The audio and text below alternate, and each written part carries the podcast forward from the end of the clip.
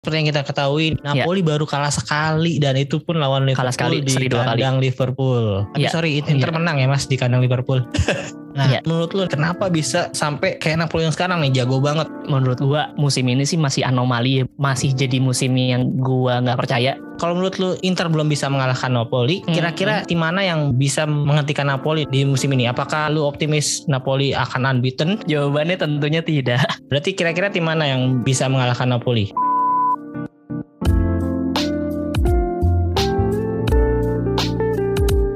Halo selamat pagi, siang, sore, dan malam Kembali lagi di Interest Podcast Podcast yang bahas berita-berita seputar Inter Yang dikutip dari sosial media dan portal Portal Berita Olahraga Sebelum kalian lanjut mendengarkan episode ini, gue mau disclaimer dulu kalau episode kali ini di tag sebelum Piala Dunia 2022 Qatar. Jadi mohon maaf kalau ada informasi yang tidak up to date. Terima kasih, selamat mendengarkan. Apa kabar teman-teman semua? Hari ini gue mengundang seseorang yang kali ini bukan dari sisi Interisti nih. Kali ini gue mau mengundang dari orang yang timnya lagi on fire nih, lagi on top di Liga Italia nih. Gak salah lama-lama lagi, langsung aja nih gue present Mas Rangga dari akun Twitter JKT underscore Napoletano. Halo Mas Rangga. Halo Bro Aldi, lagi jadi jumawa di pucuk nih. Gimana Mas? Oh dari Napolinya sehat, kalau dari Mas Rangganya gimana nih? Kalau dari gua sih ya kabar baik ya. Cuman kalau dari teman-teman Napoli kayaknya lagi baik banget sih. Sampai Jonata 15 ya sekarang ya. Iya. Masih jadi kabar baik lah. Oke. Nah, sebelum kita ngobrol panjang jauh ke Napolinya atau ke Internya nih, kan gue mau kenalan sedikit dulu sama Mas Rangga, mungkin sama teman-teman yang lain juga yang ada di belakang akun ini Yap. nih. Kan akunnya namanya JKT Napoletano. Nah, akun ini sebenarnya apa sih Mas? Kalau boleh ceritain? Ya sebenarnya kan kalau ngomongin Napoletano sendiri kan kalau di negara aslinya ya di Hmm. di area-area Naples sebenarnya Napoletano itu kita berbicara identitas asli sebagai orang orang Naples lah sebenarnya Napoletano itu sebenarnya arahnya ke situ. Ya ini salah satu founder kita juga sih Mas Diza yang pertama kali create akun ini. Jadi dia yang pertama kali naming bahwa akun kita namanya Indo Napoletano baik itu di Instagram sama di Twitter. Tapi balik lagi sebenarnya kalau kita secara garis besar sih namanya fans Napoli Indonesia sih gitu. Nah yang gua sekarang pegang itu memang akun region yang spesifik handle di Jakarta. Jadi eh, nama akun gua makanya JKT underscore Napoletano. Hmm, gitu. Nah, kalau untuk di Indonesia sendiri nih, kan kalau misalnya Hmm. kita ngomong ke Inter, Inter Hmm. udah ada ini ya, udah ada fans club resminya ya. Betul, Inter betul. Club Indonesia. Nah, kalau untuk. Napoli sendiri tuh untuk di Indonesia Napoletano ini udah resmi atau masih fanbase aja nih? Sampai saat ini sih kita masih fanbase aja. So far udah beberapa kali kita kontak ke Hmm. pusat lah ya kita ke Napolinya langsung. So far sih belum ada balasan yang sifatnya resmi ya. Juga kayaknya kita lihat dari sisi eh, Napoli sendiri belum ngelebarin sayap ke internasional sih. Jadi fans klubnya masih masih terbatas di area yang resmi ya, masih terbatas di area Naplesnya aja. Jadi yang di luar itu sifatnya non resmi sih. Cuman Oh. so far dijaring sama negara-negara lain sama fans klub Napoli yang lain kayak di New York, terus habis itu juga di Belgia, ya beberapa negara lain sih kita sering tukar pendapat dan tukar informasi juga sih. Cuman kalau official sih belum lah. Hmm. Tapi secara maksudnya kalau untuk di Indonesia berarti mungkin ini udah induknya ya. Maksudnya di Napoletano ini udah induknya ya, Indo ini. Iya, so far so far sih memang yang pertama dibilang induk juga mungkin pasti akan ada banyak pihak-pihak lain yang yang yang punya punya kedekatan sama Napoli juga bisa bisa nyebutin mereka sebagai fans induk gitu. Tapi ya basically kita sih yang pertama sih. Yang pertama kita bikin untuk menaungi teman-teman yang support Napoli sih. Kalau dibentuknya udah dari kapan tuh awalnya Mas? Seingat gue sih 17 Juni 2011. Gua sendiri sih bukan yang member awal-awal ya, bukan bukan Hmm. founder member lah. Tapi intinya gue yang join di awal-awal fans Napoli Indonesia kebentuk. Jadi kita startnya itu balik lagi lah mungkin sama kayak fans klub yang lain ya. Mulai dari Facebook gitu berjejaring ngumpul di di satu grup yang sama terus akhirnya kumpul-kumpul nobar akhirnya ya udah ditentuin pertama kali kita kumpul itu 17 Juni 2011 Oke. gitu. Kalau untuk sampai sekarang nih selain di Jakarta mungkin ada udah ada beberapa region di Indonesia. Eh, region sih yang resmi kayaknya yang so far paling aktif setahu gua itu memang Dumai ya. Dumai Riau itu mereka malah sering masih sampai sekarang ikutan kompetisi futsal, kompetisi sepak bola di sana. Justru kalau yang lebih aktif buat nobar sih kayaknya masih Jakarta lah ya. Oke. Jakarta, Solo, so far kayaknya masih Bandung. Sisanya sih ya mungkin kelompok-kelompok kecil aja sih. Ya balik lagi memang bukan bukan klub gede juga ya. Jadi memang penggemarnya juga mungkin banyak tapi nggak berjejaring intinya itu aja sih. Oh iya. Tapi kalau secara apa ya, member atau keanggotaan itu ada registrasinya atau hanya ya udah yang gitu kita iya. join gitu. Ah, ah, ah. dulu sih di awal kita sempat pas grup Facebook kita lagi aktif-aktifnya 2012-13 sih kita sempat ada registrasi juga itu sih kurang lebih kayak 200an something lah ya. Cuman balik lagi karena memang sifatnya kita hanya fanbase-nya hanya sifatnya ya memang bukan organisasi ya cuma memang sharing-sharing kumpul bareng aja nggak terlalu sempat diurusin. Jadi baru akhir-akhir ini aja 2-3 tahun terakhir kita kumpul lagi di WhatsApp sih sekarang udah hampir 300an atau 200an lah ya. Dan itu aktif sih member aktif semua sih. Hmm, berarti gitu dan bukan di Jakarta aja sih di event yang teman-teman yang ada beberapa teman-teman dari Naples juga join di grupnya. Ada orang yang Indonesia tinggal di Italia atau di Naples juga join di kita juga gitu sih Oke oke. Berarti Hmm. secara jumlah keanggotaan mungkin bisa dihitungnya dari yang di dari grup itu tadi ya. Grup karena memang dari- kita belum ada registrasi yang sifatnya Hmm. khusus kali ya atau registrasi secara official gitu ya. Oke, nah nih untuk teman-teman yang mendengarkan podcast kali ini mungkin ada yang fans Napoli juga nih. Ya. Kalau mau join gimana caranya mas? So far sih masih simpel lah ya. Paling nanti tinggal DM aja either ke Twitter, tadi JKT underscore Napoletano atau Hmm. Indo underscore Napoletano. Begitu juga dengan Instagram, Indo underscore Napoletano, DM aja. Nanti kita bakal kontak balik sih biasanya. Atau di Facebook juga Fans Napoli Indonesia, tinggal kontak aja mau join di grup. Nanti biasanya kita bakal invite di grupnya. Itu lebih aktif sih dibandingkan grup-grup di Facebook mungkin udah udah outdated ya. Oh berarti untuk sekarang yang paling aktif Ah, ah, WhatsApp nanti tinggal Hmm. DM ke masing-masing Hmm. media sosial kita aja. Nanti paling nanti kita invite di WhatsApp grup kita sih. kalau untuk Mas Rangga sendiri yang megang Mm-mm. Twitternya atau tiga-tiganya? So far sih semuanya gue yang pegang Oh, sih. iya. Jadi kita ada pecah beberapa admin sebenarnya sih. Cuman setiap admin ini kayaknya masih masing-masing megang semua media sosial. Cuman gue sih yang cukup aktif di Instagram sama di Twitter. Yang di Facebook ada teman-teman kita lagi satu lagi yang yang memang handle aktif di sana. Oke oke oke. Berarti ya tadi seperti yang udah Mas Rangga bilang, silakan teman-teman kalau ada yang fans Napoli tapi belum menemukan wadahnya nih, Ya. kalian bisa join ke fans Napoli Indonesia atau eh, JKT Napolitano atau Indo Napolitano. Pokoknya Ya, tinggal search aja di semua sosial media, Facebook, Ya. Instagram, Twitter. Ya. Kalian tinggal hubungin aja. Nah, Ya. kalau untuk Mas Rangganya nih, gue juga pengen Mm-mm. kenalan sedikit Mm-mm. lebih dalam nih. Gimana awal mulanya bisa menjadi fans Napoli nih? Sebentar, sebelumnya kalau boleh tahu umur Mas Rangga nih umur berapa sekarang? Gue tahun ini 28. Oh 28 Hmm, Berarti hmm. kelahiran 94 lah ya Ya, betul. Nah betul. ini kan untuk fans-fans yang kelahiran 90 Napoli ini mungkin agak jadi salah satu tim yang anti mainstream lah Kalau di Iyalah, untuk- bukan iya, bukan jadi pilihan bukan jadi orang yang kepikiran pertama kali lah kalau mau Iya ngedukung tim. nah lah. itu Iya. Kenapa bisa jadi sekarang jadi fans Napoli mas? Iya sebenarnya kalau ditanya fans Napoli sih sebenarnya memang benar sih. Eh, populasinya memang lebih banyak kelahiran di atas di atas gue jauh sih. Memang rata-rata yang udah mungkin 70-an gitu ya yang Hmm. rata-rata memang ngikutin dari eranya Maradona. Karena memang mesti diakui ya Maradona yang bikin Napoli jadi gede seperti sekarang gitu loh namanya. Ya kalau gue sendiri sih balik lagi sih. Eh, dulu sih ngikutin bola lah dari kecil. Cuman lo tau lah kalau masih kecil kan semuanya abu-abu lah. Semua yang yang didukung siapa kita ikutan. Dukung siapa ikutan. Cuman mungkin baru mulai SMA gue mulai yang ngeliat lah bahwa gue lebih suka tim-tim yang memang sifatnya underdog sih. Dan pada saat gue memang ngikutin di awal-awal itu 2010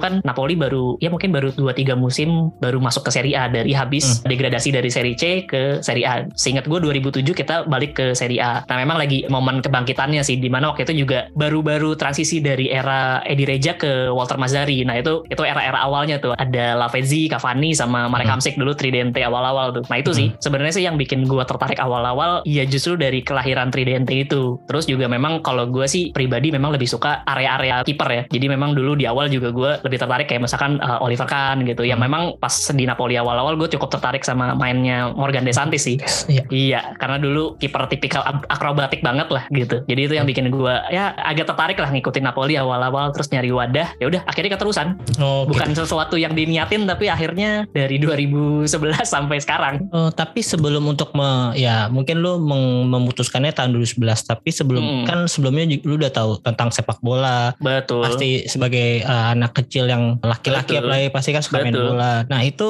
ada tim lainnya nggak sebelumnya tuh sebelum memutuskan untuk Napoli? Jatuh cinta pertama gue selain Oliver kan ya Francesco Totti. Jadi jatuh cinta pertama gue malah sama Pangeran Roma dulu. Mhm.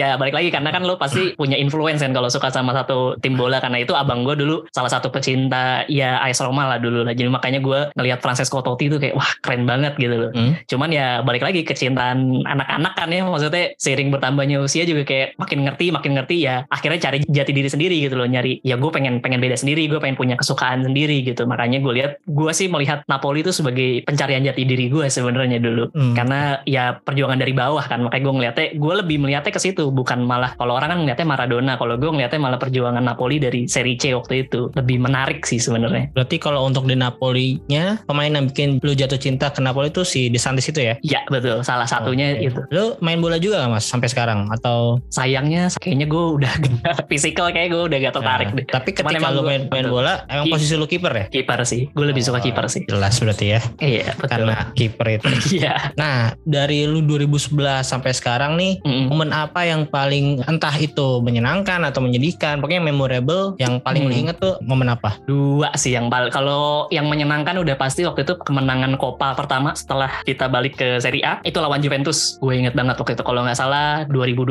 di mana waktu itu harusnya Del Piero cabut dari Juventus akhir musim Hmm. itu itu harusnya jadi kado perpisahannya Del Piero Hmm? untuk dia cabut ke A-League malah akhirnya kalah tuh sama Napoli di final Copa ya itu salah satu momen keseruan kita lah sebagai fans Napoli itu juga kebetulan kita nobar di gua lupa dulu kita tuh tempat nobarnya Juve di pasar Di Minggu gue lupa lah Oh di Jakarta nih ya? di Jakarta dulu. Jadi Hmm. itu dulu kita inget banget Napoli itu yang nonton cuma 11 orang dan itu FYI itu rekor terbanyak fans Napoli ngumpul ya. Jadi 11 orang tuh udah paling banyak lawan satu stadion bulu tangkis isinya fans Juve semua dan itu menang Napoli. Jadi itu kebanggaan sendiri lah. Ya biarpun pulang-pulangnya diteriak-teriakin lah ya.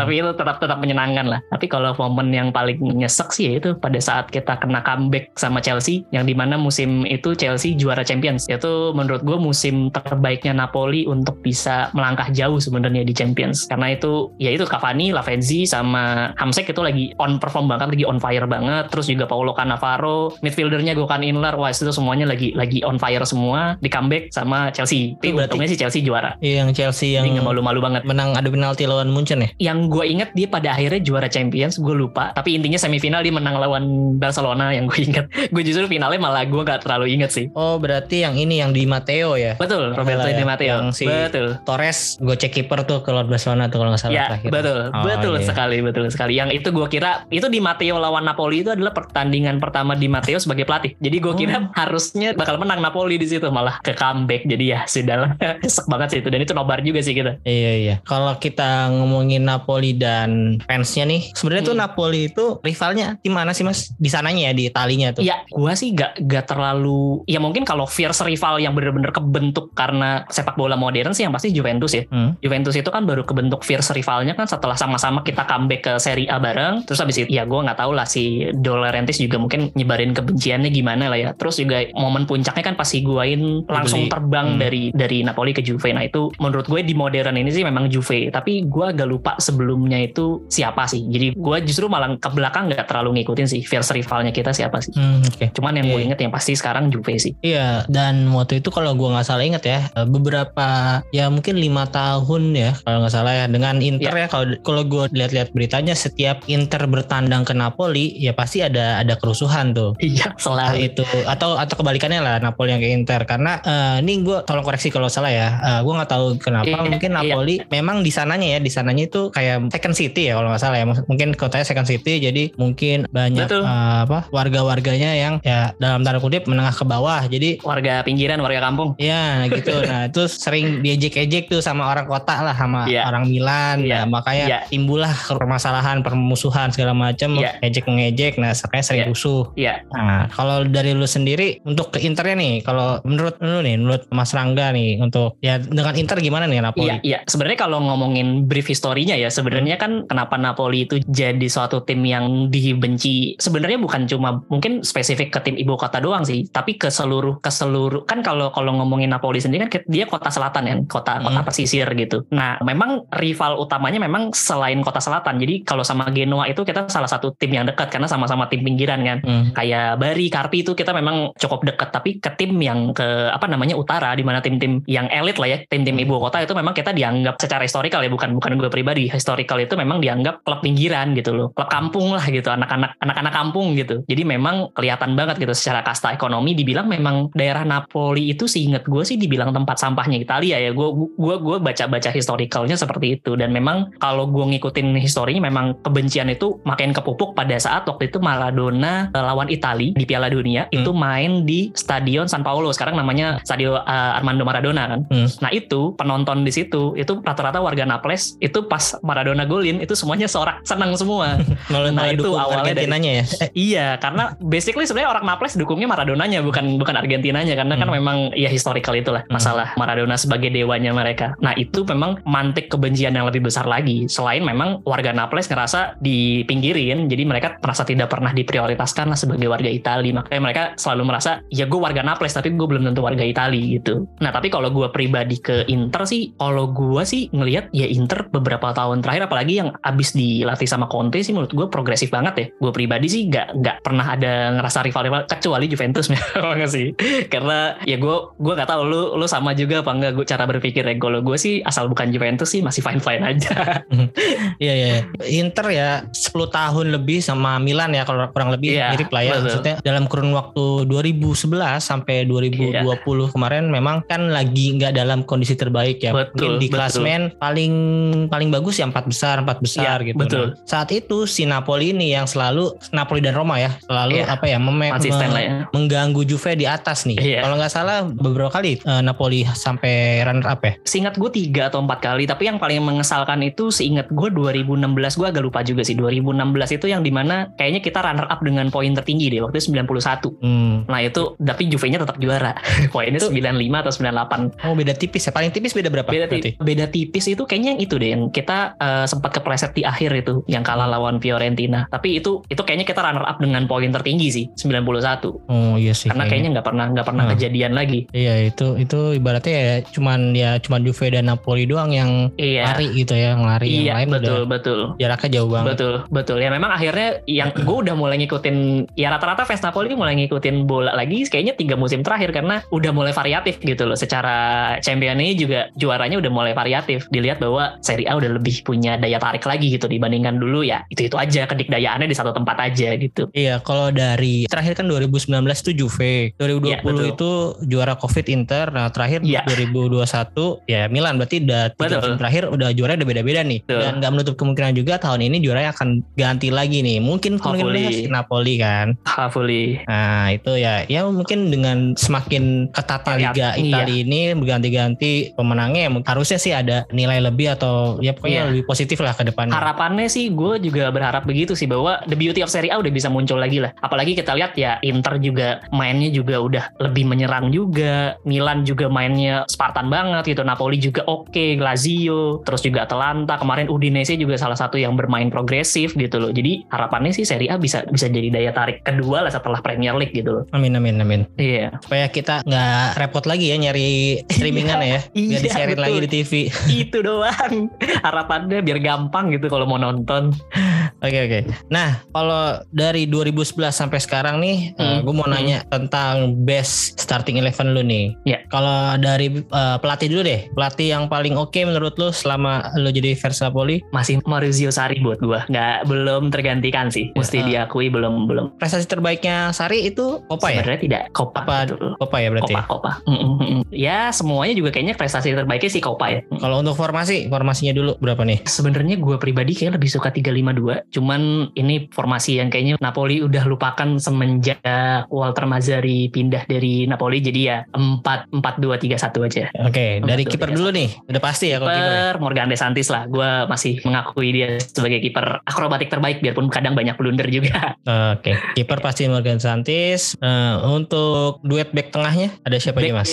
tengah gue akan memilih Kim Min Jae sama Koulibaly Wih, Kim Min Jae Itu- padahal baru setengah musim nih. Wah bro, itu Kim Min Jae itu setengah musimnya dia udah ngebuktiin bahwa dia pemain paling bagus di antara semua back yang pernah gue lihat lah. Mainnya solid banget sih. Kim Min Jae, biarpun terakhir lawan Indonesia ada sedikit blunder ya, cuman itu membuktikan bahwa dari 15 pertandingan satu kesalahan itu perfect lah buat seorang Kim Min Jae lah. Kalau Koulibaly mungkin gue gak usah ceritain banyak lah ya. Historicalnya dia di Napoli sangat oke lah. Iya. Cukup tangguh lah. Mm-mm. Ya, ya, ngeri sih ngeri. Gue kira lu bakal milih si Cannavaro itu. Cannavaro Navarro itu salah satu pilar pendukung kebangkitannya Napoli tapi bukan dia yang salah satu Hmm. pemain terbaik lah. Kalau ngomongin teknik ini kalau gue milih base 11 pasti pilihannya secara teknikal lah. Navarro oke. nggak masuk. Sayang. Iya, Cannavaro aja nggak masuk apalagi Campagnaro ya. Waduh, Campagnaro. gue justru bakal masukin dia ya kalau suruh pelapis bek kanan gue masukin Campagnaro Oh, sih. iya. Karena masih oke sih. Iya sih, iya, iya mungkin kampanye di Prime-nya salah satu kenapa alasan si Inter waktu itu membeli Iya, karena betul. dari Karena kesayangannya ya. Mazari juga ya. Ah, ya dibawa tuh sama si Mazzari. Tapi cuma ya, semusim doang ya prime-nya ya di, di Inter setelah itu juga langsung drop banget kayaknya. Hmm, hmm, Iya. nggak terlalu memorable juga sih sebagai Iya pemain Inter. betul, ya. betul kurang berkesan lah. Oke, untuk bek kanannya ada siapa? Mas? kanan agak sedikit galau gue antara Di Lorenzo sama Christian Maggio. Cuman kayaknya gue pilih Di Lorenzo aja karena secara teknis gue bisa bilang kayaknya Di Lorenzo itu baik dalam menyerang, begitu juga ketat di belakang sih. Jadi gue Hmm. bisa bilang kayaknya Di Lorenzo lebih oke. Oke, Mm. untuk bek kirinya Aduh, sebenarnya ini salah satu kelemahan yang Napoli punya sih. Sampai sekarang menurut gue belum ada yang semewah itu sih. Tapi menurut gue kayak sampai saat ini masih Mario Rui lah. Oke. Tapi Mario Rui juga kayaknya minimal banget lah menurut gue. Karena skill passingnya dia salah satu yang paling bagus. Cuman di defense mungkin belum belum terlalu oke lah. kayaknya dulu gue pernah apa ya? Lupa nih, cuman uh, Hmm. pemain bek kiri uh, dari Amerika Latin siapa ya? Eh, itu Carlos Zuniga, Zuniga. Iya Zuniga, nah itu nggak masuk Eh, tuh. Zuniga menurut gue ya tipikal pemain pemain Amerika Latin lah punya skill tapi bukan sesuatu pemain yang bisa main di tim player gitu loh Hmm. jadi banyak banget memang area-area yang sering kebobolan dari dari Zuniga gitu biarpun ya memang speednya oke banget sih. Zuniga itu Kolombia ya atau Ekuador? Kayak Kolombia lupa ya sih. kayaknya. kayak Kolombia deh kayak Kolombia deh Oke, maju ke depan ke dua gelandang nih. Berarti double pivot ya. Iya betul. Sebenarnya ini agak agak menyusahkan sih.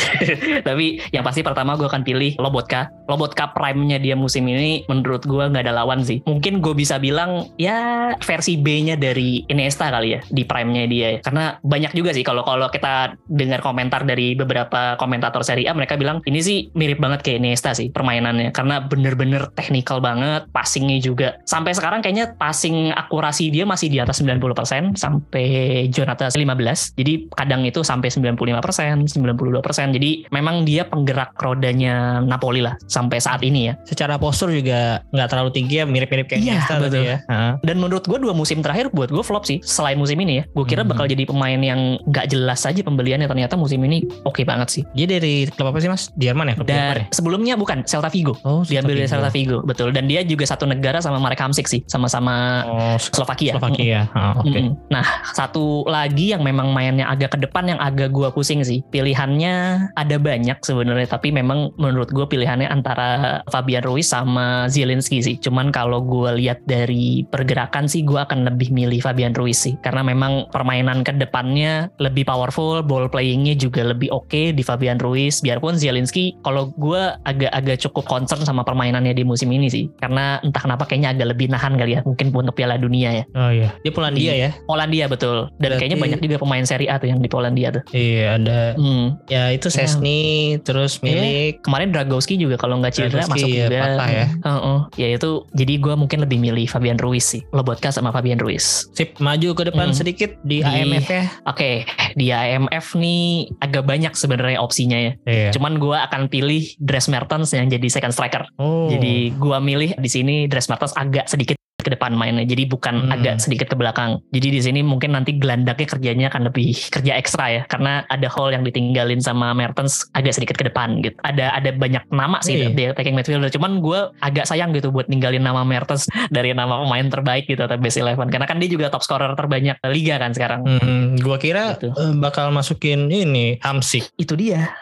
itu itu jadi pilihan berat sih tapi kalau kalau disuruh apa namanya dibikin top list sih mungkin dua nama itu bakal jadi ngisi posisi yang sama attacking midfielder tapi sorry itu saya gue masih milihnya Mertens Mertens ya. gak populer sih pilihan gue Iya, karena Mertens versatile juga ya bisa di situ, bisa Iya. di kiri, kanan, bahkan di Iya. center forward juga Iya. bisa. di eranya Sari dia Nah. dipakai sebagai striker dadakan dan sangat works banget gitu Iya. sayangnya begitu teman-teman saya milihnya Mertens Oke, kalau untuk ke kanan, sayap kanannya siapa nih Mas? kanan gue masih terngiang-ngiang sama Lavezzi sih Lavezzi ya. El Pocho sih gue masih suka banget dia dia ngisi posisi di kanan. Secara skill juga masih belum tergantikan lah buat gue. Passing-passingnya juga oke banget lah. Nggak begitu banyak komentar lah ya. Gue pasti isi di situ. Iya iya. Hmm. Setuju sih. Ini juga Slavezi ini ya kalau untuk fans Inter ini salah satu pemain yang selalu dikabarkan diisukan akan eh, Iya. Inter dari Ujung-ujung. pas dia main di Napoli sampai Iya. ke PSG sampai sekarang Iya. dia di, di Liga Arab kalau nggak salah ya. Seharusnya udah pensiun. Terakhir sempat ke. Liga Cina. eh, Cina. Terus habis itu kayaknya langsung pensiun deh, singet gue. Nah iya sampai Hmm. sampai sebelum pensiun selalu aja tuh di bursa Hmm, transfer Hmm, dikait-kaitkan sama Iya. Inter tapi nggak kunjung datang Iya. juga. Iya, iya betul, betul. Ya salah satu pemain yang gue admire juga Lavezzi itu karena dari Argentina juga kan Inter juga Yoi. sama orang Argentina ya. betul, betul. Argentina banget lah ya. Jadi ya Hmm. oke pilihan yang oke menurut gua. Terus kalau untuk di Iya. kirinya Kvaratskhelia tidak ada lagi. lain. nggak ada eh, nggak ada insinya fix Kvaratskhelia menurut gue musim ini sih bener-bener ya gue nggak tahu ya musim-musim berikutnya seperti apa cuman musim ini menandakan kebangkitannya Napoli lah dengan adanya dia dan bener-bener gak ada yang pernah nyangka sih dia bakal main segila ini sih even gue juga fans Napoli juga nggak ada yang mikir sih semua fans Napoli feeling gue juga nggak ada yang mikir bahwa dia bakal jadi pemain sebagus ini sih Gila ya. Eh baru setengah musim udah ada dua pemain baru yang Dan, dimasukin iya. Mas Rangga nih ya. Gue kira Eh, itu bakal tetap Insigne. insinya ya karena insinya juga bisa dibilang dia dari ini gak sih? Asli Napoli gak sih? betul betul betul Iya kan dia iya, anak bener. Akamsi lah ibaratnya. Akam sih betul betul bakal dipilih karena udah lebih dari 10 tahun kayaknya. lebih lebih lebih lebih lebih dia kayaknya udah iya betul sekali 10 musim deh Iya. ya kalau Hamsik mungkin banyak yang berdebat lah sama gue Hamsik sama. Dries Mertens tuh pilihan sulit lah dua-duanya itu. Hmm. mungkin orang akan milih kayaknya Hamsik harusnya lo tarik turun Ruiz lo keluarin. Cuman ya karena Hamsik itu kalau ditaruh gelandang masih masih banyak errornya lah. Tapi kalau attacking midfielder menurut gue gila lah. Tapi kalau Insigne sama Kvaratskhelia harusnya mereka semua setuju lah bahwa kayaknya Kvaratskhelia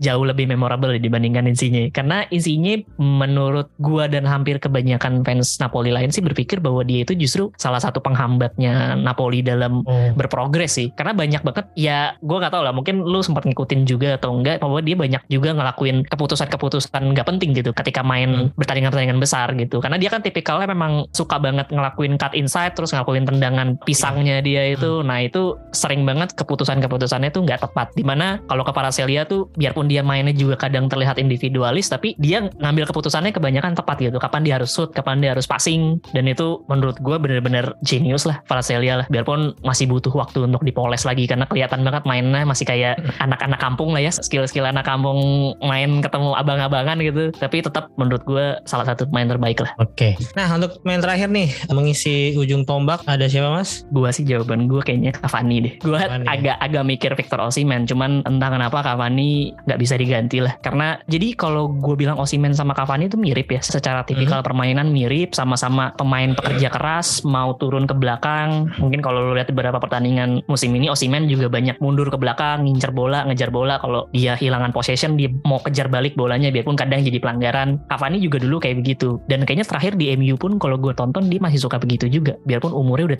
34 gitu loh. Dia tipikal pemain yang memang kerja keras banget. Memang bukan tipikal striker yang one opportunity one shot one goal gitu. Tapi dia bisa nyiptain banyak peluang yang bikin keuntungan buat teman-temannya sih. Menurut gue Cavani one of the best lah. Gila bisa disandingkan sama striker-striker terbaik lain lah. Ya ya Menurut setuju setuju. aset, aset aset terbaiknya Uruguay lah sampai saat ini lah Ya di Piala Dunia ini mah juga masih dibawa kan. Iya, Cavani- biarpun kayaknya terakhir sempat cedera deh kayaknya dia di Valencia di beberapa pertandingan sempat gak ikut. Iya dia sekarang udah main di Valencia ya. Iya, Gua nggak tahu. iya. eh, kalau di gue lihat dari Google nih statistiknya Mhm. eh, sepanjang 7 match lumayan Dua sih gol ya? 4 gol. Oh 4 gol ya, sorry 4 Oh, gol. jadi Gue sih ya. agak sempat ngikutin sekali yang pas dia dia dia cetak dua gol ya. Biarpun ada penurunan tentulah dia fisiknya udah nggak nggak sebugar dulu lah, umurnya juga nggak bohong gitu. Tapi instingnya dia cari ruang tuh masih gila sih. Dia bisa creating chance-nya banyak banget. Oke, berarti tadi kalau dari pelatih ada Mauricio Sarri, formasi 4-2-3-1, kipernya Morgan De Santis, backnya Kim Min Jae sama Koulibaly. kanan Di Lorenzo, kirinya Hmm, tadi Mario Rui, dua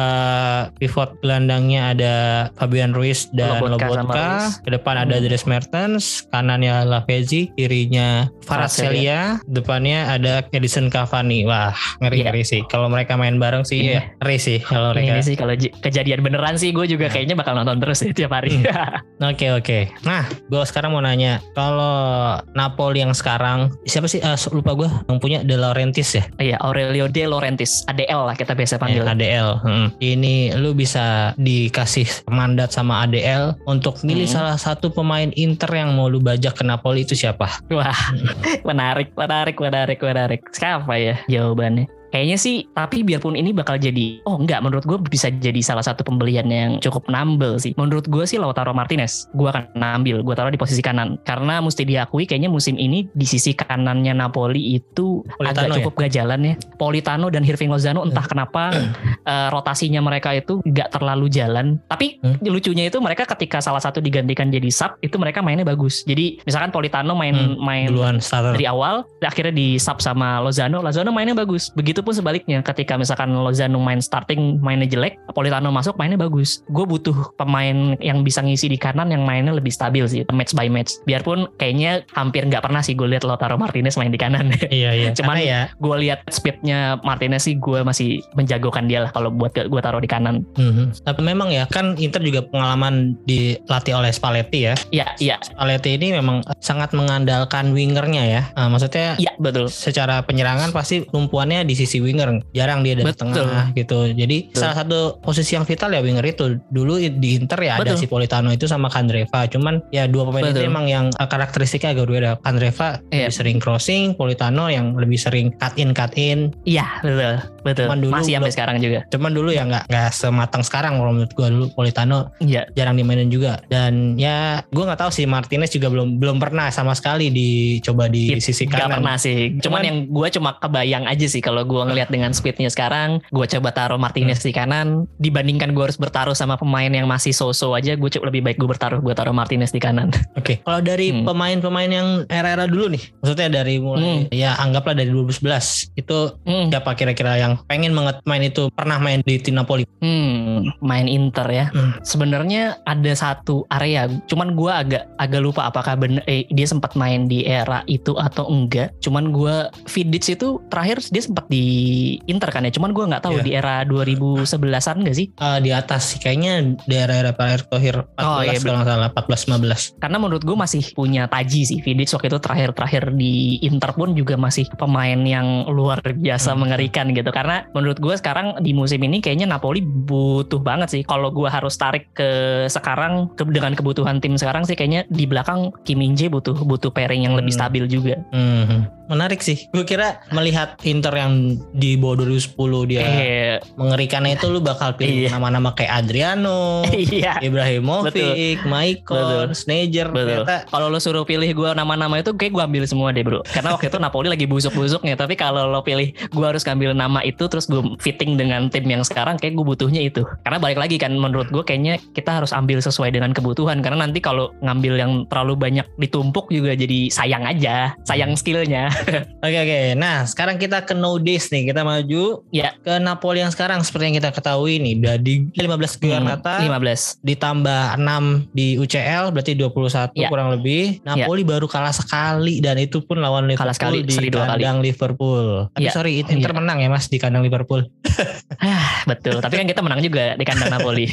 Iya iya iya. Nah, Gantian, gantian. ini tuh menurut gua sangat luar biasa ya. Seri juga cuma dua kali. Ya, Serie A seri dua kali. gue agak lupa Lecce sama Fiorentina sih inget gue. Heeh, di UCL nggak pernah karena Hmm. lima kali menang satu kali kalah. Nah, Iya. menurut lu nih, kenapa bisa sampai kayak Napoli yang sekarang nih jago banget nih Napoli? Iya, ini menurut gua musim ini sih masih anomali ya buat gua masih jadi musim yang gua nggak percaya. Biarpun musim lalu sebenarnya kan Serie A hampir mirip ya Napoli. Pergerakannya unbeaten berapa match, poinnya juga terpaut beberapa poin dari apa saing-saing yang lain. Kayaknya di Jonathan 15 musim lalu tuh kita 36 deh poinnya. Musim ini kita 41 gitu. Cuman menurut gua musim ini jauh lebih menjanjikan. Cara kombinasi timnya juga terus juga dari semangat juga juga beda jauh. Tuh biasa kalau lo tanya sama gue atau mungkin lo tanya fans Napoli yang lain kita semua nggak ada yang nyangka sih anomali ini kenapa bisa kejadian. Karena kalau lo tahu kan sebenarnya musim ini kita kehilangan pilar hampir 4 atau 5 men. Mungkin Fabian Ruiz terus juga dari Insigne. dari belakang deh Ospina terus habis Hmm. itu Koulibaly, Fabian Ruiz, Insigne, Dres Mertens itu aja udah Hmm. itu lima starter yang musim kemarin tuh main terus loh. Terus bisa digantikan musim ini dengan sempurna dengan ya dengan pemain-pemain sisanya gitu ya. Yang mungkin musim lalu mainnya juga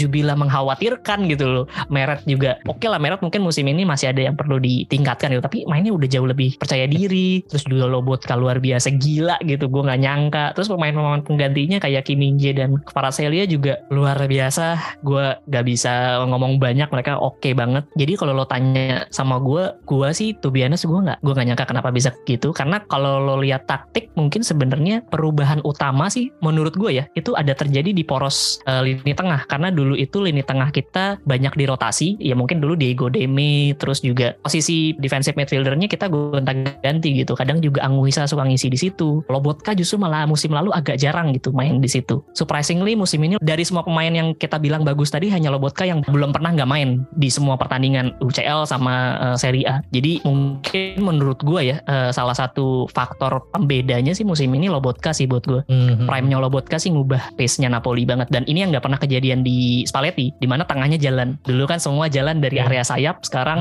tengahnya itu lebih solid Hmm. Lobotka ini umurnya berapa ya mas? Lobotka gue agak lupa antara 27 atau 28 jadi juga sebenarnya late bloomer juga sih Hmm. Lobotka bukan sesuatu yang kayak musim sebelum-sebelumnya oke banget nggak pernah sih Hmm, karena dia iya sempat sih. overweight juga di Napoli awal-awal musim dia masuk di overweight Oke, berarti kalau menurut lu key player musim ini Lobotka atau ada buat gue balik lagi itu? kayaknya kayak gue sama fans Napoli kayak banyak musuhannya deh kayak jawaban gue agak beda sih. Kvaratskhelia Osimhen itu menurut gue tentu jadi jadi pembakar di lini depan gitu. Nggak ada mereka yang nggak jalan lah semuanya. Yang nggak ada gol-gol sebanyak itu musim ini. Tapi kalau nggak ada Lobotka yang ngalirin dari area belakang ke tengah menurut gue kayaknya sepak bolanya Spalletti nggak jalan deh. Karena entah Ya. kenapa area tengah itu jadi pengalir yang cukup baik sih. Biarpun area wing backnya juga gerak juga ya. Cuma menurut gue nggak ada Lobotka sih agak aneh sih gue lihat di musim ini. Kita buktiin aja nanti di semester 2 dari Januari sampai akhir musim kalau Lobotka nggak main kayak gimana permainan Napoli tapi feeling gue kayak Lobotka jadi key player sih musim ini Oke, kalau kita lihat dari secara statistik ya, memang Ya. saat ini yang terbaik si Kvaratskhelia ya dengan 65 Betul. assist. betul Mungkin ya, Statistik sama betul. lah sama Osimhen. Osimhen 9 Betul. gol 2 assist, 11 gol kontribusinya ya. Di Betul. bawahnya mungkin Betul. ada Mario Rui dengan 5 assist nih. Iya, passing-passingnya oke banget. Nah, ada satu nama nih yang menurut gue nih menarik juga ya. Gue jarang nonton Napoli ketika live, cuman Ya. eh, untuk highlightnya gue hampir setiap match gue tontonin dan pemain yang menurut Hmm. gue agak sedikit menarik perhatian itu si Anguissa itu. Betul. Anguissa Betul. ini megang bolanya menurut gue kuat banget, secara fisik Betul. juga bagus. Betul. Ternyata dia baru 27 tahun juga nih dan untuk Betul. kontribusi golnya 2 gol 3 assist. Menurut gue sebenarnya hampir semua skuad Napoli musim ini punya kontribusi yang lumayan oke ya dari lini belakang sampai lini depan. Kecuali kiper mungkin yang masih main hanya Meret doang sampai sekarang. Jadi gue bisa bilang semua pemain punya kontribusi. Mungkin lo sempet tadi sebut juga Anguissa. Biarpun sebenarnya dari musim lalu Anguissa tuh salah satu pemain yang menonjol sih. Karena di mana area gelandang itu sebenarnya nggak terlalu jalan. Tapi Anguissa itu yang holding midfieldernya yang paling cukup oke. Makanya dia sebenarnya paling banyak ditaruh agak ke belakang midfieldernya. Jadi yang lain dua midfielder di depan tuh mainnya lebih bebas karena memang secara postur dan secara fisikal, secara teknik pun juga Anguissa juga salah satu yang terbaik. Jadi salah satu berlian yang kita temuin dari Fulham yang degradasi musim musim sebelumnya. Jadi menurut gue sih jadi salah satu main kunci juga sih. Tapi ya balik lagi tadi kalau lo lihat dari mungkin dari historical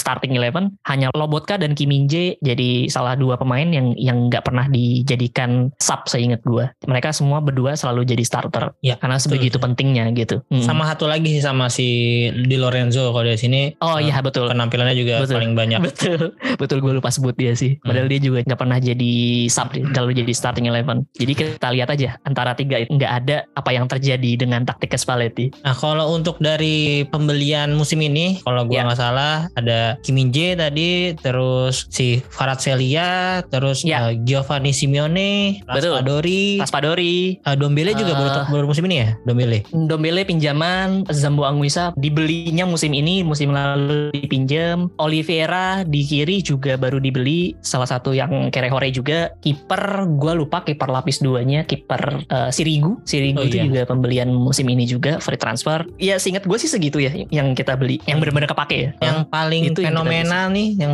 yang sudah banyak dibicarakan di mana-mana mungkin di luar Liga Italia pun Kvaratskhelia sampai ini ya, ya si Kvaratskhelia ini Hmm. nih pemain asal Iya. Georgia ya Georgia dan kalau nggak salah umurnya baru 21 tahun. Iya betul Nah, ini dibeli Betul. dari mana sih, Mas? gue agak lupa dulunya dia main di Liga Rusia ya kalau nggak salah main di Hmm. Liga Rusia terus dipinjemin ke salah satu gue lupa antara klub Georgia juga cuman gue nggak nggak terlalu inget ya klubnya karena kita tuh sebegitu nggak nggak notisnya bahwa ada pemain namanya Kvaratskhelia gitu even gue pun juga nggak segitu notisnya karena gue juga nggak terlalu hafal sih Dan ya dari statistik tadi gue udah bilang eh, sangat luar biasa ya di musim pertamanya Iya, bahkan betul. kayaknya ini liga besar pertamanya ya. Tadi kan Iya, bilang tentu, main di Rusia betul. atau di liganya sendiri. Ini scoutingnya Napoli bisa nemu dari mana, Mas? Nah, gue sih agak cukup kagum ya sama si Gintoli itu salah satu tim scoutingnya kita atau atau dari sisi back endnya kita yang bisa bisa scouting banyak pemain-pemain yang luar biasa gila gitu. Mungkin terakhir yang kalau di kita di komunitas kita cukup ramai itu bahwa dia sempat bilang bahwa dulu sebelum dibeli Dortmund, eh, Haaland itu udah sempat secara secara harga udah udah cocok dari Leipzig sama Napoli. Cuman akhirnya Haaland milihnya ke Dortmund. Jadi segitu bagusnya scoutingnya dari Gintoli untuk milih pemain-pemain yang yang ke depannya bisa jadi pemain gila dan dan sebenarnya kan agak banyak ya pem- pembelian-pembelian yang cukup wah dari dari Napoli mungkin Osimhen juga salah satu yang Ya, yang mahal. yang oke gitu loh terus dan Kim Min Jae musim ini juga gila juga gitu jadi Gintoli menurut gue musim ini dan musim-musim sebelumnya sih banyak nemuin bakat-bakat oke sih. Dia Iya. kalau nggak salah join itu eranya Sari masuk ke 2016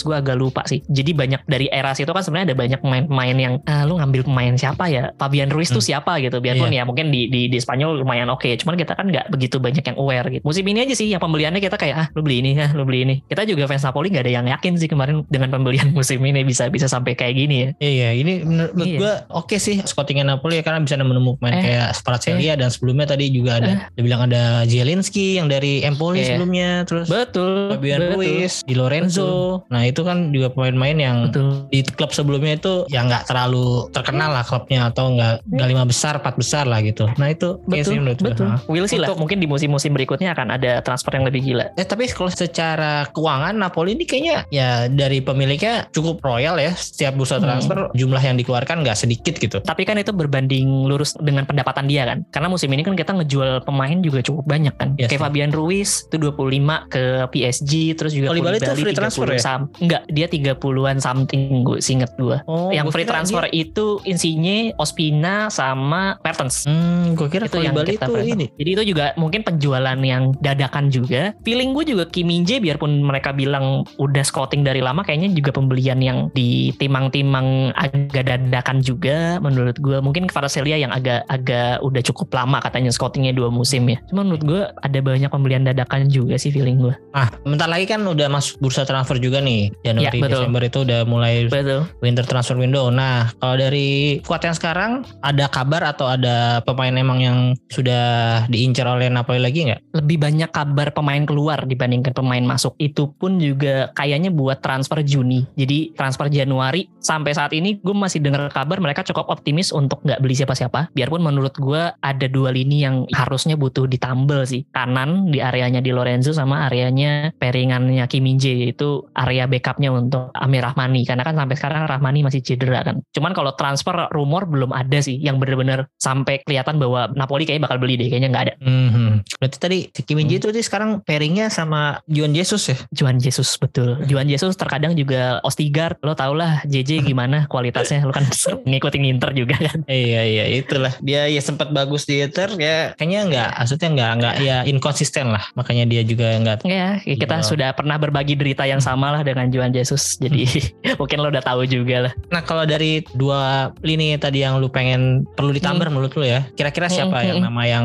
oke di luar segala rumor atau keuangan gitu siapa? Mhm. Gue sih nggak punya nama yang spesifik untuk bisa gue ajuin ya. Kalau lo tanya gue pengen siapa sih, gue sih banyak yang gue pengen. Cuman Hmm. yang cukup untuk ngelapisin lini tadi, kayak kanan itu sebenarnya nggak harus yang kualitas A plus lah. Lo kalau tanya gue butuhnya siapa, mungkin Dumfries salah satu yang oke lah bisa bisa ngisi gap itu. Cuman kan Dumfries juga starter juga, nggak mungkin dia mau berbagi Hmm. menit bermain sama Di Lorenzo. Mungkin menurut gue kalaupun harus ada yang ngisi, gue denger rumor kayak Karsdorp Januari bakal dilepaskan sama Mourinho. Itu jadi jadi pemain yang menurut gue bisa bisa ngisi sebagai pelapisnya si Di Lorenzo sih. Gue butuh pemain yang cukup keras lah untuk ngisi di sisi kanan gitu loh. Sama juga pemain yang yang bisa ngelakuin overlapping ke depan. Mungkin kalau di back tengah karena basicnya sebenarnya yang bermain di area kaki main marking itu memang lebih banyak kan Kim Min Hmm. Si Rahmani itu sebenarnya main di bola-bola atas. Mungkin gue butuh pemain-pemain yang yang punya kemampuan untuk halau-halau bola atas sih sebenarnya. Gak ada pemain spesifik sih yang menurut gue bisa masuk ke situ. Tapi kayaknya kalaupun harus milih, kayaknya gue lebih suka Gatti sih. Gatinya Juventus. Entah kenapa gue gue gue suka aja sih Gatti itu tipikal pemain yang main dari dulu. Singkat gue main dari Serie B kan dia Hmm, musim iya. lalu ya. Ya itu pemain-pemain yang gue suka lah, pemain yang merangsak dari liga bawah ke liga atas. Menurut gue Gatti boleh lah buat jadi pelapisnya Rahmani sih. Oke oke. Itu kan dari secara squad ya tadi yang lo bilang lini back kanan Mm. sama back tengah ya. Kalau dari Mm-mm. segi taktikal atau strategi yang masih kurang dari Napoli sekarang ada nggak mas? Kemarin yang sangat kelihatan dan ini kayaknya bakal jadi ujian nanti di Januari. Yang gue perhatiin banget memang Spalletti itu memang taktiknya fluid ya. Maksudnya pergerakan pemainnya fluid. Tapi balik lagi mereka tuh banyak ngegunain crossing-crossing ke area kotak penalti buat ngasilin gol. Itu terbukti dari banyaknya headingnya kayak Osimen sama Simeone juga gol-gol headingnya cukup banyak biarpun ada tendangan dari luar kotak penalti. Tapi kemarin itu kelihatan mati banget pada saat lawan Empoli. Lawan Empoli biarpun kita menang 2-0 ya. Tapi itu babak pertama 45 menit awal itu kita bener-bener gak gerak sama sekali. Bolanya biarpun ball possession 75 banding 25 itu bola nggak ngalir sama sekali ke depan. Gak masuk sama sekali ke kotak penalti dimentahin sama sekali. Jadi menurut gua akan sangat sulit nanti lawan Juve kalau misalkan Paletti nggak punya backup taktik atau plan B atau plan C untuk ngelawan tim-tim yang bermain grendel ke belakang, bermain yang tactical fully defending. Itu bakal jadi musuhnya Napoli banget. Karena Ya. lawan Liverpool yang kalah 2-0 pun sebenarnya cukup Ya. imbang sampai menit-menit Mhm. terakhir. Cuma masalah lost fokus aja di akhir. Iya iya. Tapi iya, musuhnya akan lawan yang tactical defending banget udah bubar deh Napoli sih. Mhm. Dan kebetulan juga gue kemarin habis ngobrol juga sama teman-teman dari Juventini. Eh, Iya. tepatnya ada sebuah podcast juga namanya Signora Podcast. Podcastnya Ah, oke. Ya. dengan Mas Tio. Dia juga ini sih. Menurut dia Juve udah mulai membaik. Apalagi karena faktor Allegri yang sekarang udah nggak terlalu keras kepala nih. Dalam enam pertandingan terakhir kan dia menang semua kan. Mhm. Nah, dan itu menurut dia Allegri udah balik ke Allegri yang sebelum-sebelumnya itu. Yang di mana Allegri Iya. yang selalu kayak adaptif dengan strategi tim lawan. Jadi Mhm. tim lawan misalnya mau menerapkan apa, ya Allegri akan mengcounternya dengan apa gitu. Nah, Menurut kontra mereka, lah ya. hmm, Dan itu yang kayaknya mungkin- itu pun juga terjadi di Spalletti sih. Menurut gue di Spalletti pun hampir mirip dengan case-nya Inzaghi ya. Karena to be honest, kayaknya menurut gue Spalletti bukan tipikal pe- pelatih yang kayak taktik gitu loh. Dia kebetulan musim ini pemainnya sangat bisa adaptif dengan taktiknya Spalletti. Jadi sangat terlihat bagus. Cuman akan kelihatan banget ketika ketemu tim-tim yang bisa nge-counter taktikalnya Spalletti. Kebukti kemarin abis Empoli ngehajar kita di babak pertama bener nggak bisa punya peluang ya itu bisa dimanfaatin banget sih buat dipelajarin sama tim-tim lawan. Terutama Juventus dengan kontra footballnya dia. Dia dia ya udah nggak nggak peduli main cantik. Yang penting gue bisa nge-counter permainan lo aja. Dan yang gue lihat sih kalaupun nanti harus ketemu Juve menurut gue yang harus dilakuin dari babak pertama dari menit pertama ciptain satu gol dulu. Itu ngubah permainan sih. Karena itu yang terjadi ketika Juve ketinggalan sih. Karena itu gue sempat nonton lawan tim Israel itu ya. Gue sempat Ya, nonton dan itu bener-bener mati sih. Nggak jalan taktikalnya. Ya hopefully ya hopefully Spalletti bisa nyiptain kayak gitu ya kita lihat nanti aja Nah, sebelum jauh-jauh Napoli akan melawan Juve di tanggal 14 Januari. Nah, pertandingan pertama di tahun depan Napoli sebenarnya akan bertemu Hmm. Inter dulu nih, Mas. Tanggal 5 Januari. betul Nah, ini Betul. lawan Inter ya gimana nih prediksi lu nih? di kandang Inter atau di kandang Napoli ya Di Giuseppe Meazza dulu. Oh ya, menurut gua kalau main di kandang Inter satu poin cukup lah. Karena gua sih cukup yakin Inter bukan tim yang biarpun orang udah bilang ah, kemarin lawan Juve juga kalah ya. Enggak, orang ya gua nggak tahu lah mereka nonton bola atau enggak ya. Karena kalau lo nonton sebenarnya Inter bukan tim yang segitu jeleknya gitu loh. Maksud gua mereka punya kedalaman squad yang menurut gua oke banget gitu. Salah satu yang terbaik selain Napoli musim ini. Karena yang lain-lain juga agak cukup pincang kan secara kedalaman squad kan. Menurut gua Inter salah satu yang terbaik gitu loh. Gua optimisnya sih berbagi poin sih cukup ya. Cuman kan balik lagi karena mainnya di Inter gua nggak tahu seberapa ada dua faktor kan faktor Inzaghi yang bisa ngatur tactical kontranya buat si Napoli karena balik lagi kalau menurut sih sih Napoli akan pasti nyerang dari awal pertandingan gitu loh. Pasti akan ngejar gol pertama gitu. Itu udah pasti. Sama faktor yang kedua masalah setelah Piala Dunia. Seberapa banyak pemain Inter dan pemain Napoli yang cedera gitu setelah Piala Dunia. Itu sih yang kita tunggu-tunggu nanti di Januari. Apalagi lumayan lama ya.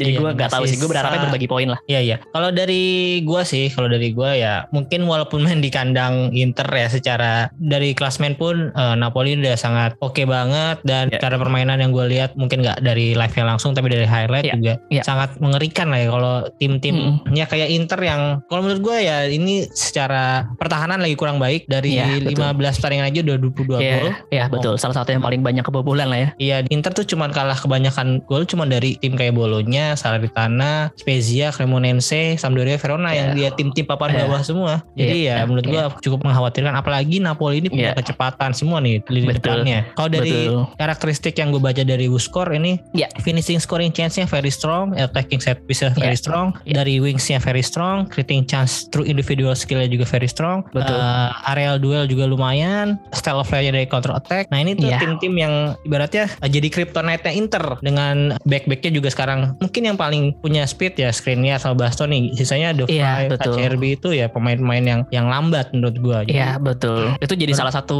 ya banyak titik tumpu gol juga kemarin kan dari banyak bobolan dari area situ sebenarnya kan. Mm-mm. Selain itu dari set piece juga Inter musim ini lumayan banyak. Hmm. Jadi ya ini juga strength-nya Napoli juga dari set piece ini salah satunya berarti mungkin ya bisa jadi salah satu ancaman juga bagi Inter nih. Iya, tapi maksud gue itu kan semuanya kita berbicara statistik ya. Cuman Hmm.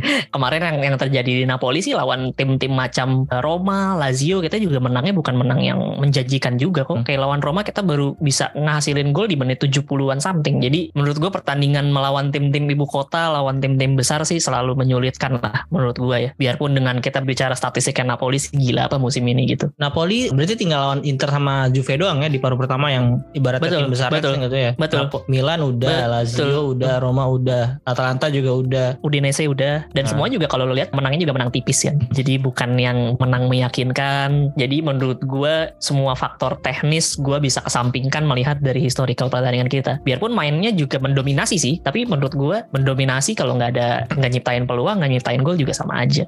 Dan Hmm. ini mungkin sedikit fun fact juga nih kalau menurut lu tadi Hmm. Napoli bisa menahan imbang Inter. Hmm. Inter ini di lima liga top Eropa cuman Inter yang Iya. belum pernah seri nih di liganya nih. Iya. Sampai Ya, mungkin Napoli 15 kali ini Inter pertama. Nah, ini 10 kali menang, 0 kali seri, 5 kali kalah Inter di liga. Kalau di UCL sih memang udah seri sekali lawan Barcelona kemarin ya Hmm, di Hmm, hmm, Barcelona. hmm. Kalau di liga di 5 liga top Eropa, Prancis, Inggris, Jerman, Spanyol, Itali nggak ada yang belum pernah seri selain Inter. Ya, ya. Terus. Nah, ini ya makanya gue menunggu aja sih momen serinya Napoli. Oke, nah kalau menurut lu Inter belum bisa mengalahkan Napoli, Hmm, kira-kira tim mana yang bisa menghentikan Napoli nih di musim ini? Apakah lu optimis Napoli akan unbeaten? Tentunya tidak. Jawabannya tentunya tidak. Ya berarti kira-kira tim mana yang mungkin bisa mengalahkan Napoli? Gue entah kenapa belum melihat bahwa tim-tim besar bisa punya kans buat ngejatoin Napoli ya. Cuman gue justru melihat tim-tim yang bermain di area papan tengah ke bawah yang nggak punya beban sama sekali buat jadi juara justru yang bakal ngejatuhin Napoli. Mungkin salah satu tim yang menurut gue cukup diwaspadai nanti di area tandang kalau nggak Salernitana, terus juga Monza itu bisa jadi tim-tim yang bolonya terakhir yang kita Hmm. nyaris kalah juga lawan bolonya. Itu menurut gue kayak tim-tim macam-macam gitu yang bisa nanti pasti kalah lucu aja sih menurut gue bakal-bakal yang kayak gitu. Justru lawan tim-tim yang papan atas bisa kalah, betul, bisa kalah tentu. Itu bukan bukan suatu hal yang mustahil, tapi menurut gue malah bisa bermain yang lebih imbang gitu karena mereka jaga pride. Eh kita sampai saat ini masih jadi tim yang terbaik gitu loh. Menurut gue itu yang bakal dibawa sama Spalletti dan Napoli gitu. Tapi lawan tim yang papan tengah ke bawah, nah feeling gue bakal kepleset di situ sih. Kita Hmm. lihat aja nanti ya di Januari ke depan. Iya ya. Kalau gue lihat dari ya track ke belakang nih Spalletti sebenarnya Hmm, hmm. tim-tim penyulitnya itu kayak Empoli tadi gue bilang tapi kalau lawan Empoli udah men- udah berhasil menang walaupun nggak menang yang bagus gitu yang Tidak meyakinkan. Itu menurut gue emang entah kenapa buat dulu Napoli ngejar Scudetto itu kita bukan kalah sama tim-tim yang bukan tim-tim papan atas kalah-kalah yang aneh aja kalah lucu seri aneh Hmm. gitu. Dua pertandingan ini juga serinya bukan sama Fiorentina oke lah oke gitu. Cuman kayak Lese gitu itu kita udah nyerang mati-matian sampai 90 menit gak ada gol. Jadi kayak wah gila sih. Iya ini sih bisa jadi menurut gue titik lemahnya Napoli gimana dia mulai kehilangan kewaspadaannya. Terjadi sama kemarin lawan Udinese sama Bolonya. Nyaris kita dipermaluin lah. Udinese udah unggul 3-0 jadi 3-2 Bolonya kalah kena gol aneh tendangan jarak jarak jauh kesalahan dari Meret dua kali gol kebobolan untung bisa dibalikin gitu loh tapi menurut gue yang kayak gitu-gitu aja kita lihat aja nanti pasti ada ada kalanya Napoli kena seri lucu kalah Hmm. aneh gitu aja Nah, kalau kita overall nih kesimpulannya, lu Mm-mm, masih mm-mm. optimis nggak Napoli bisa menjuarai Serie A atau mendapatkan Scudetto musim ini? Seri A gue akan bilang optimis mungkin setelah Januari kita berhasil lewatin ya dan hasilnya positif. Jadi menurut gue karena ini kan masih 15 pertandingan ya belum Hmm. belum terlalu kita bisa conclude the business bahwa Napoli bisa jadi jawara Seri A terlalu dini juga. Tapi menurut gue challenger untuk tiga besar udah bukan hal yang mustahil. Intinya harus kejar 90 poin untuk jadi juara itu aja titik akhirnya. Tapi yang gue cukup yakin setelah Januari kalau kita bisa lewatin dengan baik karena kan pertandingan ada cukup banyak tuh. Hmm. Gue agak lupa 5 atau 6 pertandingan Serie A dan satu pertandingan Copa kan. Ketika itu kita bisa lewatin mulus Januari 100% gue yakin pasti Scudetto aman. Tapi kalau itu masih mengganjal ada beberapa kekalahan gak penting atau misalkan permainannya juga nggak meyakinkan atau ada cedera-cedera nggak penting ya mungkin ya gak tahu lah bisa Scudetto atau enggak. Tapi gue sampai saat ini kepercayaan diri gue masih cukup oke lah bahwa bisa melanjutkan tren positif sampai Januari selesai gitu. Jadi jawabannya ya mungkin iya kalau buat gue. Ya kalau dari poin musim lalu kan Napoli berada di peringkat 3 ya dengan 79 poin. Iya. Kalau di musim kali ini udah unggul 8 poin nih dari peringkat kedua nih sementara. Yaitu dengan 41 Betul. poin, Milan Betul. 33 poin. Nah, gue pernah baca di Twitter atau eh, Iya. artikel ya, pokoknya tim Hmm. yang di Giorata 15 udah unggul 8 poin biasanya di akhir juga Hmm. bakal jadi juara. Gue lupa dari mana ya, kalau Amin. jadi Iya. Sky atau Iya, gue BDS juga pernah gitu ya. baca sih. Iya. Nah, nah Eh, itu amin sih. ya bisa mungkin bisa jadi salah satu cocok logi lah. Iya betul Lagi- cocokologi cuman kan saya sudah cukup lama jadi fans Napoli dan sudah sering di PHP-in. jadi saya tentu akan mengikuti sampai akhir musim seberapa baik Napoli bisa melangkah jauh. Ya hopefully kalau emang pasti Scudetto ya kena peles lah bareng sama orang-orang Napoli kita ngerayain. Iya ya berarti lu secara ini udah ada rencana ya untuk kena plus nih. udah. Ya so far sih sama beberapa teman-teman fans Napoli juga udah mulai kepikiran karena kita lihat juga secara akomodasi kayak nggak terlalu mahal. Terus juga kayaknya momentum kapan lagi gitu seumur umur nggak dukung Napoli. Mungkin yang lebih tua daripada gue juga mikir dari setelah Maradona belum ada lagi kebanggaan yang bisa dibanggain gitu juara Serie A gitu atau Mhm. apa pun. Kalau Copa kan ya udahlah piala ciki lah ya sisanya tapi menurut gue Serie A ya pembuktian banget bahwa kita udah berhasil menjuari Serie A lagi gitu setelah sekian lama itu aja sih Ya baik lagi tapi sekarang di musim ini ada salah satu faktor X yaitu Piala Dunia ya yang betul segala sekali. macam kemungkinan masih bisa terjadi. betul Di Euro kemarin aja tentu Inter kehilangan Erikson ya. Siapa yang bakal ngira Iya betul. seorang main bola ya itu kan jarang banget ya walaupun udah ada beberapa Iya. kasus ya kolaps di tengah Hmm, pertandingan apalagi masalahnya Hmm. jantung ya ya amit-amit sih ya bakal ada kejadian lagi di Piala Dunia Hmm. ya gue mendoakan lah semoga semua pemain in- mau di Inter atau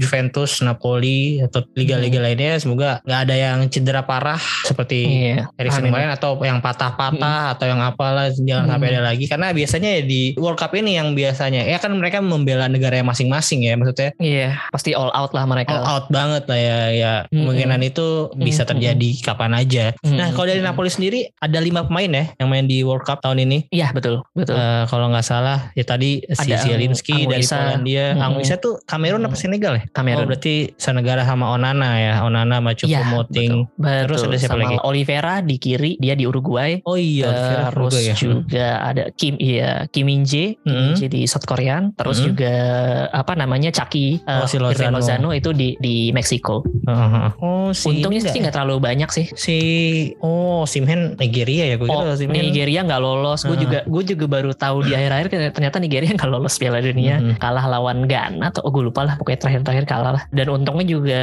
Simeone untungnya tidak dipanggil di menit-menit akhir sama Argentina. Jadi Mhm. banyak top pemain yang akan banyak yang fit untuk sampai di Januari hopefully lah. Semoga Nah, nggak ada yang berarti- aneh-aneh lah. Menurut lu nggak dipanggil itu sebuah keuntungan? Ya buat Napoli musim ini iya sih. Sayangnya gue harus akui begitu ya. Hmm. Nah, ya gimana lagi soalnya kalau sampai di- dipanggil dan cedera kan gimana? Iya sih. Mm. Oke mungkin nih yang terakhir nih mas Tadi kan kita udah bahas ke Serie A Tadi lu mungkin masih opti- optimis untuk bisa Scudetto Kalau di UCL Hmm. sendiri gimana nih? Di UCL kan eh, Napoli akan bertemu dengan Frankfurt ya. Di betul. 16 besar. Nah Hmm. kalau menurut lu Napoli bakal melangkah sejauh mana di UCL musim ini? yang pasti lawan Frankfurt gue masih masih cukup optimis lah biarpun mereka juara UEL ya. Tapi menurut gue secara kedalaman squad juga Napoli masih jauh lah ya. Biarpun mereka juga beberapa pertandingan terakhir mulai mulai nemuin pace-nya tapi kan kepotong Piala Dunia jadi mungkin bakal ngerapihin lagi lah di Januari. Jadi menurut gue kalau lawan Frankfurt bisa menang. Tapi kalau tanya gue di Champions selama kocokannya bagus gue cukup pede sih semifinal sih sih selama kocokannya bagus tapi kalau kocokannya nggak bagus tiba-tiba ketemu Bayern Munchen atau ketemu City setelah lawan Frankfurt saya, saya tidak tahu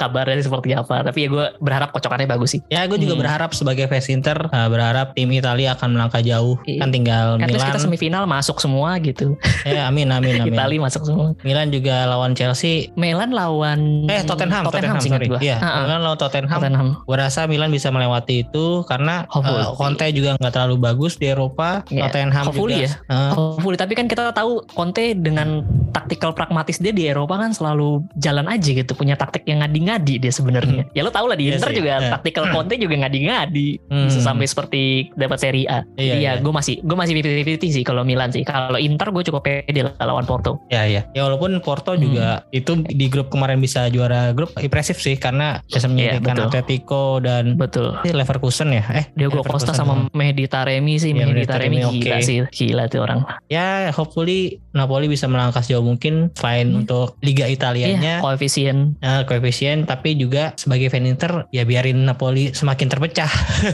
konsentrasinya. iya benar. benar juga ya, susah juga di jawabannya. Itali kan ya bakal inilah pasti nanti ada masanya akan memilih salah satu yang lebih Iya. diprioritaskan gitu. Betul pasti itu udah pasti.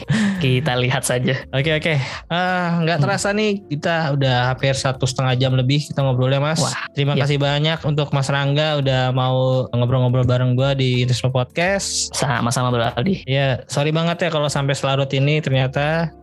Santai Bro. Semoga kapan-kapan kita bisa ngobrol lagi mungkin Amin. dengan member eh, Jakarta Napoletano yang lainnya juga biar bisa kenalan juga gua. Mhm. Yap. Nah untuk fans Napoli Indonesia sendiri kegiatannya sekarang ada apa aja nih mas? So far yang masih kita aktif sampai sekarang sih nobar mulai aktif lagi lebih tepatnya setelah covid itu kita bener-bener stop gak ada activity. Terakhir itu justru kita nobar itu mungkin 2000 lap- Jakarta ya Jakarta spesifik mungkin 8, 2018 kita nobar terakhir itu sama lawan Real Madrid singkat gue Champions League. Setelah itu vakum cukup lama karena kesibukan. Baru dimulai tahun ini lagi kita mulai sering nobar karena juga COVID-19 juga Hmm. kemarin sempat turun jadi kita mulai berani untuk activity nobar. Setelah itu juga mungkin di area-area lain mungkin banyak ngelakuin ya fun football atau main futsal bareng gitu. Cuman di Jakarta sendiri sih belum sih mungkin nanti hopefully nanti sama teman-teman Inter sama teman-teman klub lain kalau mau fun football bareng gitu atau main futsal bareng gitu ya nggak usah ngelawan lah karena mungkin ya Napoli orangnya dikit gitu loh mungkin Hmm. kita main bareng aja gitu hopefully sih bakal seru sih sambil Iya. ngobrol-ngobrol Siap siap. Kalau untuk nobarnya berarti sekarang masih jalan? terakhir itu lawan Udinese kita juga Hah? bareng sama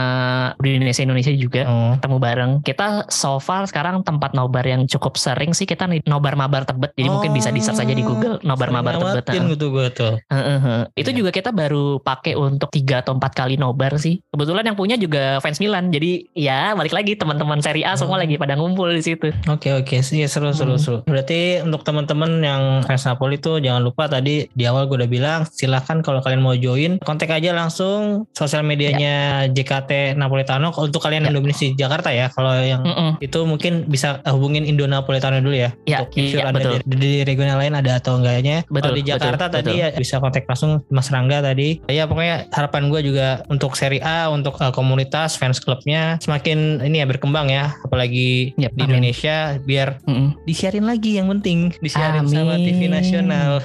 Iya, biar nggak usah bayar-bayar lagi ya. Hmm. Oke kalau dari Mas Rangga ada harapan lainnya nggak? Gak ada sih, gue cuma lebih berharap mungkin kita kita bisa lebih solid lah dibandingkan fans-fans Premier League atau yang lain gitu, biar lebih banyak tim-tim Serie A yang mau tur Asia gitu. Iya, Kayak kita itu udah dia. lama ya nggak punya tur Asia, apalagi tur Indonesia. Hmm. Butuh banget gue. Biasanya mampir ke. Singapura doang ya, Iya, jarang Indonesia. iya betul. Napoli itu udah pernah Nggak belum sih? Indonesia. Napoli sayangnya tidak, tapi yang pernah ke sini itu cuma Uruguay. Oh, Eh, iya. Waktu itu pernah ke sini pas zamannya Cavani sama Gargano. Jadi temen salah satu fans Napoli kita sempat Hmm. dapat foto bareng. Cannavaro juga pernah ke sini kan. Hmm. Kita pernah dapat foto bareng. Maradona juga kayak pernah ke sini juga ya. Tapi nggak pernah secara satu tim gitu sih. Napoli secara satu tim belum pernah sama sekali. Paling deket tuh sama Indonesia ke mana? Thailand ya? Apa belum pernah juga ya Asia? Belum, tur Asia seingat gue belum. Itu pun juga kayaknya Super Copa di China, Oh Asia. iya, hmm, Yang waktu itu hmm. zaman dulu kita pernah di China kan. Hmm, hmm, hmm. Ya Inter pun terakhir 2012 dan pas udah sama Pak Erick Thohir malah nggak pernah lagi nih ke. Iya, sayang banget deh. Eh, Padahal pernah sih waktu itu kita ICC ada- juga ICC tapi di Singapura oke. sih Hah, ke Indonesia nggak pernah Hmm. lagi ya jadi itulah Gitu harapan-harapan para fans Liga Italia semoga Mm-mm. bisa terwujud dalam beberapa tahun ke depan amin Amin, amin, amin, amin. Yaudah, jadi ya itu aja mungkin informasi yang bisa gue sampaikan ke kalian dan ini menurut gue obrolan sangat seru karena gue bisa kenalan dengan fans klub lain nih apalagi Iya. Napoli yang baru kali ini nih biasanya gue cuma ke Juventus, Milan, Roma nah ini Napoli Iya sih. eh, sudut pandang baru dan informasi yang baru juga buat gue jadi terima kasih banget Hmm. Mas Rangga Mm, Sama-sama bro. Terima kasih juga untuk teman-teman yang udah mendengarkan episode kali ini. Jangan lupa di follow akun sosial media gue. Kalau di Instagram ada Interisme Podcast, kalau di Twitter ada Interisme Media. Terus follow dan subscribe akun Spotify, Noise juga boleh atau di Pogo FM sekarang juga ada. Kalian terserah mau dengerin di mana. Udah gitu aja. Arif Widersi, Forza Inter.